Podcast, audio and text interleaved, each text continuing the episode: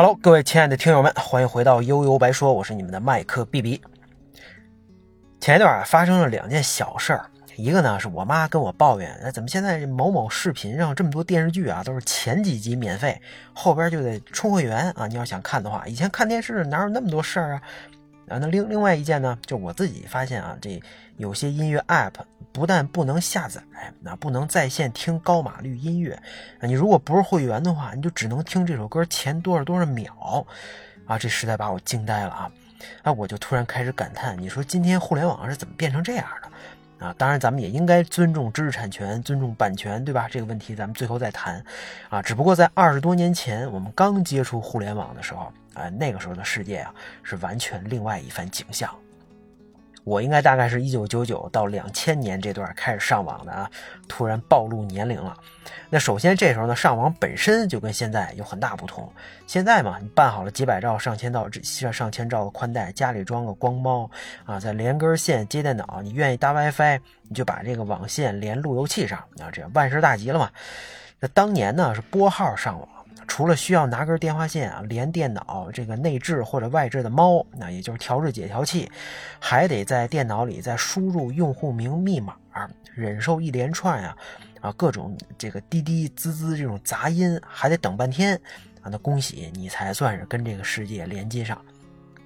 那个时候上网是按时间或者按数据量，应该是也也也就是流量吧，按这个来计费的。所以能便宜点的上网卡可是一个好东西。我记得当时啊，应该某个月上网，这个光上网费就花了有三百多块钱，差点没让我爸妈给我拆了。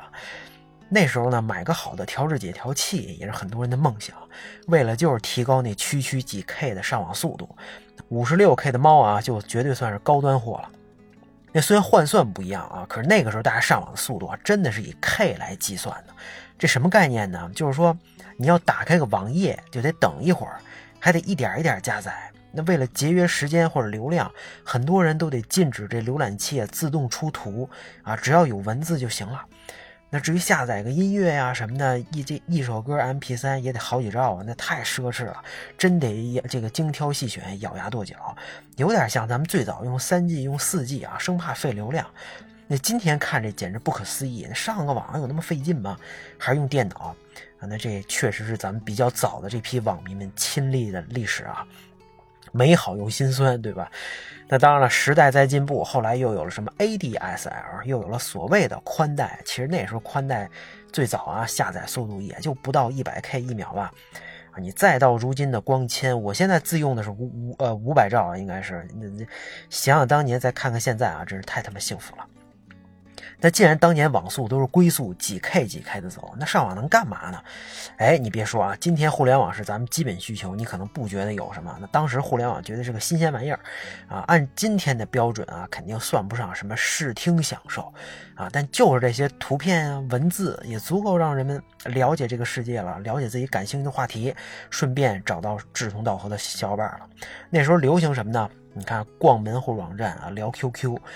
这门户主要就是新浪、搜狐、雅虎之类的门户网站，现在这几家也都在啊。雅虎是不是已经离开中国了？QQ 当时还叫 OICQ，那还有各种 BBS 论坛看帖子灌水，还有在学生群体里很火的 China 人之类的这种网站啊。另外还有一些偶像、一些兴趣的独立站点，总之还是集中在图文交流。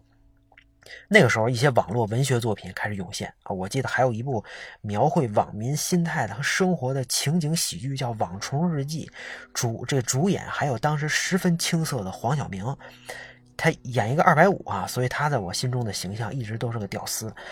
那有有人问了啊，那那要是想追剧、看片、听音乐怎么办呀？这方面的需求啊，主要还是得靠爱心分享版的光盘啊、CD、VCD、DVD 各种淘的打口盘啊。这有些也是光盘，只不过视频文件是用这个当时非常火爆的 RM 格式压缩的，画质马赛克，架不住一张盘能放好多集啊，也算是喜闻乐见，普及度非常高。CD 呢，还能用电脑转成 MP3 格式啊，十分完美。那后来随着网速不断提速，哎，在网上下载音乐跟视频也慢慢成为了可能。这百度 MP3 就这么火起来了。那在那个野蛮生长的年代啊，没人管什么版权问题，只要不花钱，只要你敢往网上放，我就敢下载。大家都是抱着这个心态嘛。那碍于带宽跟硬盘的容量，你一般下个这个一百二十八 K 码率的音质的歌啊就不错了。当时我啊 MP 三随身听还是三十二兆的，平均也就能装下个是八九首歌。啊，如果这时候您换了包月上网，这视频也也就不在话下了。那就算一个视频有几百兆，反正挂机下载嘛，对吧？实在不行下一宿也能忍。那这时候就出现了这个一个神奇的下载技术跟两个神器。啊，这个技术呢叫 P2P，多年以后它更加被人们所知，是因为这 P2P 网贷。那这两个神器呢，一个是应该叫 Bitcomet 或者叫 BT 彗星下载，是吧？反正大家不用较真这个名字啊。另外一个呢就是一驴或者电驴。这两个软件一出现，啊，一有种子，那咱们原来所谓这个正常网站上下载不到的内容，一下井喷了。不管您是啊喜欢追剧的、看电影的，还是专攻小众音乐的、极端音乐的，或者玩游戏的，啊，这个没有搜不到，只有想不到。啊，这时候也有人开始专门研究这爱情动作片的啊，这求番号、求种子也是从这时候开始的。啊，当然这种人类永恒的需求，咱就不在这儿讨论了啊。那说到互联网神器呢，那个时候著著名的软件还是很多的。你比如早期下载类的，这个叫什么啊？FlashGet 和这个网络蚂蚁，那竟然支持多任务的同时下载，还有这个下载的断点续传啊，就是你下到哪儿啊，就停停下来，下一次依然从你上次的位置继续下。现在看这功能有啥呀？当时极其实用啊。那迅雷什么的，后来都是后来出来的小弟。那要是想看盘、看片儿、听音乐，豪杰超级解霸不能少，再加上什么 WinApp 啊、Real Player、Power DVD 等等啊，后来的暴风影音绝对是百花齐放。还有翻译软件也很火啊，你只走向国际嘛，跟国际接轨，以这个金山词霸、东方快车为代表，表达了那时候咱们迫不及待跟世界连接的决心啊。那时候也没现在那么高的墙嘛，一键翻译，外国网页也能看懂。那另外杀毒软件也是一个大品类啊，你瑞星，对吧？金山毒霸、瑞星杀毒趋势江民啊，那时候病毒听上去比现在可怕，所以你不装一个呀，心里还真不踏实。这笔钱大家也愿意交。我记得我家当时就各有一套金山毒霸跟金山词霸的正版软件光盘啊，盒子还挺大。那当然，自从三六零宣布免费之后，这就又是另外一个故事了。啊，不知道大家发现没有？你看那个时候咱们国产软件好像不比国外差多少啊，像 WPS 这种，还能跟微软硬刚，好像看上去也不虚啊，气势上还是可以的，而且底线总体来说也比较高。但自从这三七二幺这类流氓开始肆虐啊，这各种乱七八糟的就来了。直到现在，后来还有各种全家桶乃至安卓的混乱生态啊，这扯得有有点远。总之，在那个时代啊，你就光是玩软件，不少人就能傻乐半天。哦，说的就是我自己。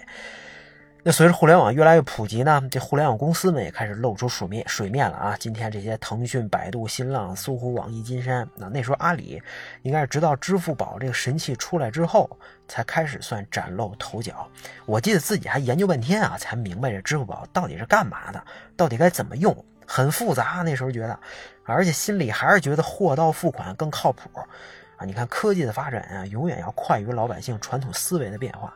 那我在两千零一年二二十年前啊，在在网上买了把二手的电吉他。啊，虽然还是现场交易吧，但那时候好像也只能现场交易。啊，所以它也算是网购了吧。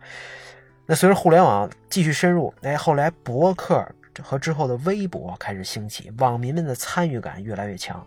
大家从接收者变成了输出者，越来越多的社会事件也开始通过网络触达到寻常百姓的世界。总之呢，今天咱们上网冲浪这么爽，这都是前人种树，后人乘凉啊！正是当年苦过，才知道今天的甜啊！还是应该抱着感恩的心啊，感恩这个大时代。那说到这儿呢，就不得不提一句，开始咱们提到的知识产权啊、盗版之类的问题啊，可能会得得罪人啊，但我还是得先说一句：互联网在我看来。先天就是有盗版基因的，互联网自从生下来那天起啊，就某种程度上代表了一种叛逆跟抗争的精神。啊，它本来它也是去中心化的，那就追求自由、打破边界的。在这种思想下，人们可能就有这样的情绪啊，就说你大企业，你不是要收我钱，甚至收智商税吗？你尽管标价啊，要是能从我这拿走一分钱，算我输，对不对？而且我还能用各种技术手段达到薅羊毛、白嫖的目的，啊，你要是。不断更新升级，我就不断攻破。那兵来将挡，土来水淹，道高一尺，魔高一丈啊！下次一定。而且没准搞着搞着，这这这，哎，我还成了圈里的大神了，受众人膜拜。你说这多酷啊！那你你看啊，那些什么黑客啊、破解组啊，都有种很神秘、很酷的感觉，就喜欢这种你你你看我不爽，但又拿我没办法的感觉，对吧？那不管以后他是自立山头，还是被大厂收编，那怎么都不亏啊！技术大牛的称号，反正是跑跑不了了。再加上 P to P 的一出现，这瞬间大家都有有一种人人为我，我为人人的精神。明明是盗版的行为，形象好像却莫名其妙的高大了起来啊！这种上升到精神层层面的感觉，还真挺奇怪的。一下就从单纯的下载，变成了一群人因为共同热爱的东西，互相汲取养分了。这种情况一出现，那就是星星之火可以燎原呀。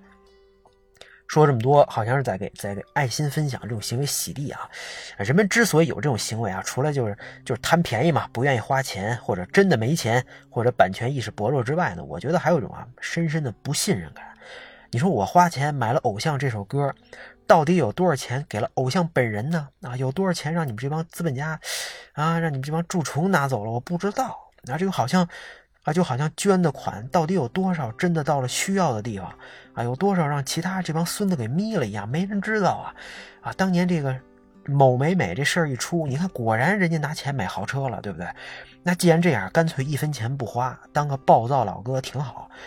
啊，当然这种想法又陷入了另外一个极端啊！这老生常谈，咱们都懂，没人付费啊，这个这个内容创作者就就就就他就没有收入，就不能更好的创作作品，咱们就无法享受到更好的作品，市场也会越来越枯竭啊，是这么个道理啊！但是到底是谁制造了这么大的不信任感？这大家心里可能多少都有数，锅不能全让消费者背呀。那好在一切啊还是在变好的。现在你看，为正版付费的人越来越多，市场也在良良性发展。好的内容创作者呀，真的可以通过自己产出吃饭了。哎，这真的挺好。所以有时候呢，还是希望各位这个哈高抬贵手啊，稍微考虑考虑用户体验，别让用户花了钱还得当孙子。啊，你看，听个音乐、看个剧得装八个 APP，开八份会员，有的还这会员还分等级，弄还弄什么超前点播啊，VIP 会员还有专属广告，你受了吗？啊，这其实这就这就是在变相倒逼消费者回到爱心分享的怀抱啊。那最后呢，可能有人会说，哎，还有一大块你没说啊，游戏呀，当年游戏尤其是网游多杀时间呀，啊，有些人恨不得把家当都搭进去了。我自己呢是是是不玩网游啊，哎，但游戏这个类别确实值得聊一聊啊。咱们下期就一起回忆一下，在那个茹毛饮血的年代，大家玩的又是什么？那各位听友，你们自己又有什么只属于自己的独特的互联网记忆吗？欢迎大家随时在这个评论区分享。今天我们就聊到这儿吧，大家拜拜。